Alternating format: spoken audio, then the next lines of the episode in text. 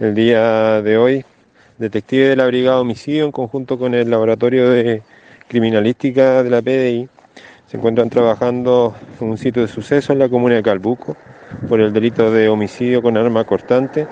de un joven de 18 años que se encuentra en la morgue del hospital de Calbuco. Conforme a los antecedentes preliminares, los hechos habrían ocurrido en horas de la madrugada de hoy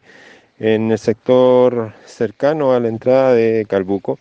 en una discoteca donde, en un contexto de una discusión, habrían agredido a otro grupo, dentro de los que lamentablemente se encontraba el joven fallecido.